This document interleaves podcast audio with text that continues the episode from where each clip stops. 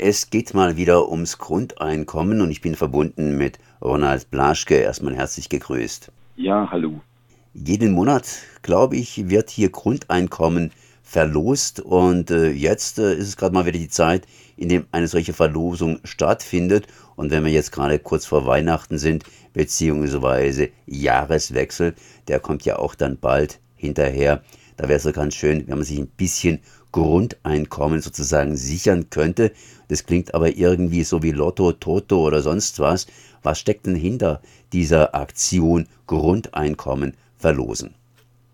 Naja, das ist ein Versuch vom Verein Mein Grundeinkommen über die Verlosung von Grundeinkommen. Also es ist ein sehr geringes oder partielles Grundeinkommen dazu sagen, also nicht Existenz- und Teilhabesicherung in Höhe von 1000 Euro. Ein Versuch quasi zu testen, was passiert, wenn diese Leute ein Jahr diese 1000 Euro monatlich bekommen, zuzüglich zu anderen Einkommen. Also das ist ein Versuch, quasi ein bisschen einen Test durchzuführen, was da passiert. Das sagt natürlich nicht viel aus, endet nach einem Jahr und so weiter. Man bekommt es auch nur in der Familie als einzelner Mensch, also nicht die anderen auch dazu. Äh, und ist natürlich zu niedrig, ist ganz klar. Also es sagt nicht viel. Andererseits bringt es natürlich öffentlichkeitswirksam für das Thema Grundeinkommen. Und wie wird das Ganze finanziert? Ich meine, irgendwie muss ja die Kohle herkommen. Äh, die Kohle kommt von Spenden, ganz einfach. Ups. Das heißt, ist sozusagen eine Sache, die zwar läuft, aber die relativ auf kleinem Niveau läuft und ein bisschen Aufmerksamkeit äh, ja, erzeugt. Ein bisschen, äh, ich würde sagen, relativ viel. Also in den letzten Jahren, das geht ja schon über Jahre, diese Verlosung, äh, war sehr viel Aufmerksamkeit in den Medien zu verspüren. Und es gibt ja einen Schritt weiter vom Verein Mein Grundeinkommen, dass sie gemeinsam mit äh, wirtschaftswissenschaftlichen Institution ein Projekt über drei Jahre fahren, wo Menschen 1200 Euro bekommen. Es soll eine Repräsentativität abgebildet werden, also alle Bevölkerungsgruppen, Schichten, Altersgruppen etc. Und die Auswertung dieses Projektes, wo Menschen 1200 Euro äh, drei Jahre lang bekommen, jeden Monat, wird nächstes Jahr stattfinden. Ich lese jetzt auch die Presse beziehungsweise höre das eine oder andere. Da wird hier immer von Bürgergeld geredet, was natürlich was anderes ist. Können wir uns auch gleich nachher drüber unterhalten. Beziehungsweise von den negativen Auswirkungen dieses Bürgergeldes. Da sollen ganze Arbeitsgruppen beziehungsweise ganze Arbeitszweige plötzlich ihre Arbeitskräfte verlieren, weil sie lieber Bürgergeld haben wollen, statt zum Beispiel zu arbeiten. Und äh, wie sieht es denn da beim Grundeinkommen aus, beziehungsweise überhaupt?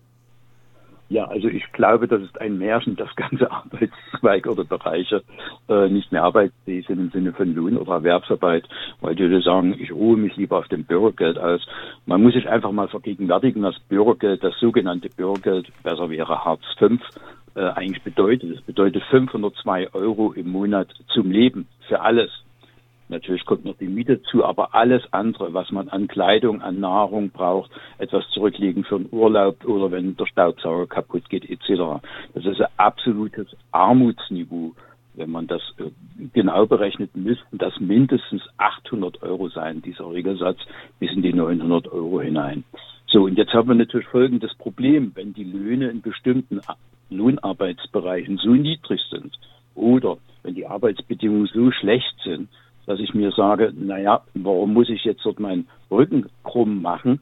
Zumal schlicht und ergreifend, wenn ich hohe Miete habe, ich dann nur viel Miete bezahlen müsste, kann es natürlich sein, dass der ein oder andere sagt, hm, dann wäre Hartz IV bzw. Hartz V besser. Aber Hartz V bedeutet ja auch Sanktionsandrohung. Ich muss also, wenn ich mich zurückziehen sollte vom Arbeitsmarkt, jede andere Arbeit an, annehmen. Ansonsten wird mir 30 Prozent meines sogenannten Bürgergelds gestrichen. Also ich halte das für ein Märchen. Aber, jetzt kommt ein großes Aber. Was als Problem besteht, wir haben eine unsägliche Sozialpolitik. Einerseits dieses sogenannte Bürgergeld, Hartz V, mit einer Säule, was Existenzminimum sichert, andererseits Löhne. Und wenn die Löhne eben schlecht oder niedrig sind, Mindestlohn 12 Euro etc., äh, dann bedeutet das faktisch, dass einer, der Vollzeit arbeitet, faktisch in die Höhe kommt eines Einkommens, eines Nettoeinkommens, was einer auch bei Hartz V bekommen könnte, wenn er zum Beispiel höhere Mietkosten hat. Das heißt, das Grundeinkommen würde im Gegensatz zu diesem Hartz V etwas anderes bewirken, nämlich ganz konkret, jeder hat das Grundeinkommen und dann kommt der Lohn obendrauf. Das heißt, es ist ein Anreizsystem, um Erwerbsarbeit zu leisten, zum Beispiel auch in Teilzeit, was eine bessere Verteilung der Arbeitszeit des Arbeitsvolumens Gesamtdeutschland betreffen würde. Im Gegensatz zu dem jetzigen Abreizsystem, was mir nach den ersten 100 Euro gleich 80 Prozent meines Lohnes wegnimmt. Lange Rede, kurzer Sinn. Dieses jetzige System versagt. Es ist nicht armutsfest. Es ist ein Abreizsystem und drängt Menschen in soziale Ausgrenzung. Ich halte es für ein Märchen, dass viele Leute deswegen aber in Hartz V gehen, aus besagten Gründen. Naja gut, es wurde dann auch geredet, eben in diesem speziellen Fall von Menschen, die zum Beispiel putzen gegangen sind und, und, und. Da wird nicht so viel verdient und vor allen Dingen auch entsprechend mal hoch. Wer natürlich auch hier diese Sachen ganz intensiv gelesen hat, ist, glaube ich, die FDP bzw. die CDU und die haben ja jetzt auch schon wieder Reformvorschläge, wobei ich mich da nicht getraut habe, die durchzuackern, sondern vielleicht kennen Sie sich ja da ein bisschen besser aus, was denn hier diese FDP bzw. diese CDU und und und hier für Reformvorschläge für das Bürgergeld geplant haben könnten. Also richtige äh, festgezurrte Reformvorschläge gibt es nicht von FDP, CDU, CSU, aber es gibt ständig die Attacken, die sagen, ja, äh, wenn wir das jetzt wieder erhöhen müssen, dieses Bürgergeld, was eigentlich ein Hartz V ist, also nächstes Jahr aufgrund eines Inflationsausgleichs, also wie bei den Löhnen faktisch, äh, dann ist ja der Anreiz, Erwerbsarbeit aufzunehmen, noch geringer. Ja, dann sage ich schlicht und ergreifend, ja, die Löhne müssen entsprechend auch angepasst werden, aber nicht umgekehrt das soziokulturelle Existenzminimum unterhalb dieses Existenzminimums, nämlich wegen erhöhter Kosten, Inflation etc. gedrückt werden. Also das wäre der falsche Ansatz. Aber das ist klassisch, das Spiel kennen wir. Und das hängt aber, ich sage es nochmal, mit diesem unsäglichen Sozialsystem in Deutschland zusammen. Einerseits ein Versuch, das soziokulturelle Existenzminimum herzustellen, zum Beispiel über Hartz V oder Grundsicherung äh, äh, Hilfe zum Lebensunterhalt zum Beispiel und der anderen Seite Löhne zu haben, die in etwa sich in den Regionen auch bewegen, weil sie nicht wertgeschätzt werden. Zum Beispiel sauber machen, eine ganz wichtige Geschichte. Wer möchte in einem verdreckten und einer verstopften Toilette faktisch, äh, wenn er im Büro ist, sitzen? Das ist ganz klar, das sind wichtige Aufgaben, die müssen besser entlohnt werden. Dieses unsägliche, zweigeteilte System würde man verhindern, wenn man sagt Grundeinkommen plus Erwerbseinkommen. Und damit hätte man einen deutlichen Anreiz gesetzt, auch Erwerbsarbeit und Lohnarbeit nachzugehen, würde auch die Verhandlungsmacht derjenigen, die in diesen Scheißjobs auf gut Deutsch arbeiten müssen, enorm verstärken. Also CDU, CSU, FDP mit ihren ständigen Lamentieren sind politisch out und jenseits der Realität.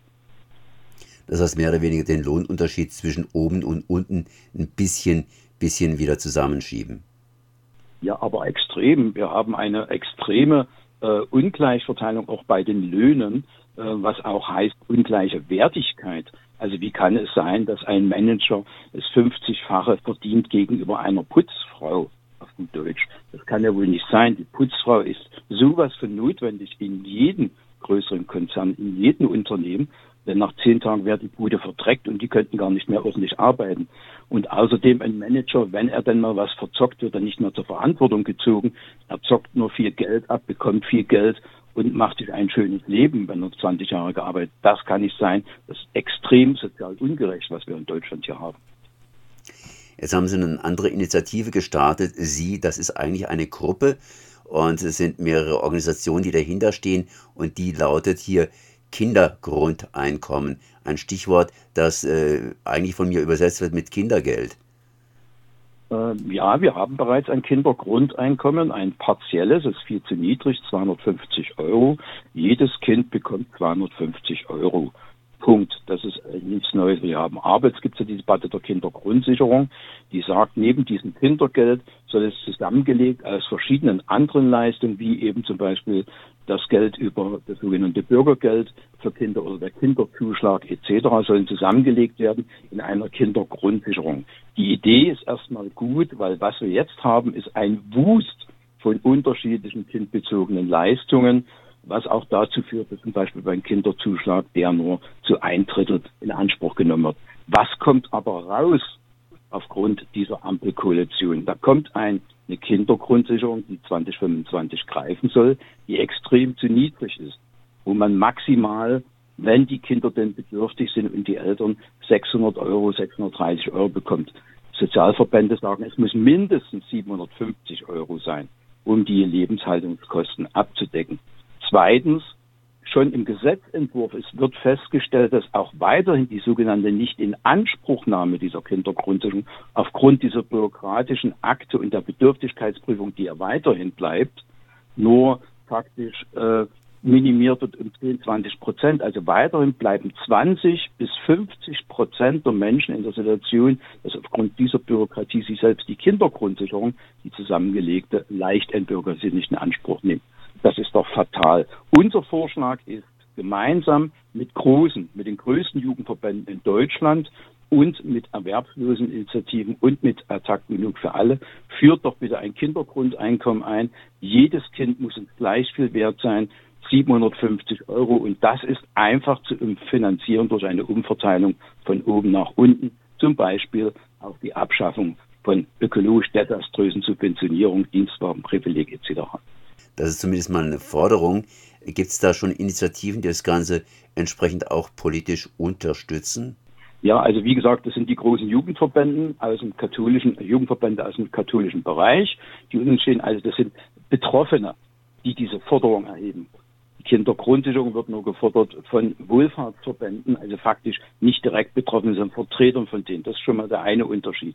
Ebenso sind Erwerbsloseninitiativen mit dabei bei dieser Kampagne. Und was wir jetzt als erstes gestartet haben, ist erstmal alle Abgeordneten nochmal im Zuge der Anhörung und der Debatten über die Kindergrundsicherung im Parlament aufzufordern, sich Gedanken über das Kindergrundeinkommen zu machen. Und wir werden nächstes Jahr unsere Aktion verstärken, intensivieren. Wir werden einzelne Gespräche führen. Wir sagen, liebe Abgeordnete, ein viel besseres Gesetz, was wirklich Kinderarmut beseitigt, was die Gleichheit von Kindern herstellt, wäre ein Gesetz über ein Kindergrundeinkommen. Da wollen wir Druck machen.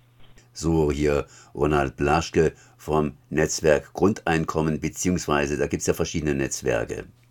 Es gibt verschiedene Initiativen in Deutschland, im Thema Grundeinkommen beschäftigen. Wir als Netzwerk sind ein überparteiliches Netzwerk mit 5000 Mitgliedern, wissenschaftlichen Beirat etc. Dann die vor uns erwähnte Mein Grundeinkommen.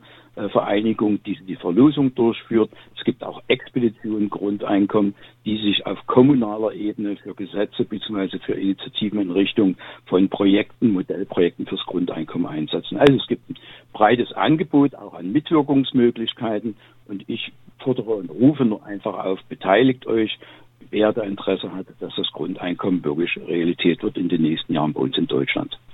Dann danke ich mal für das Gespräch. Gern geschehen.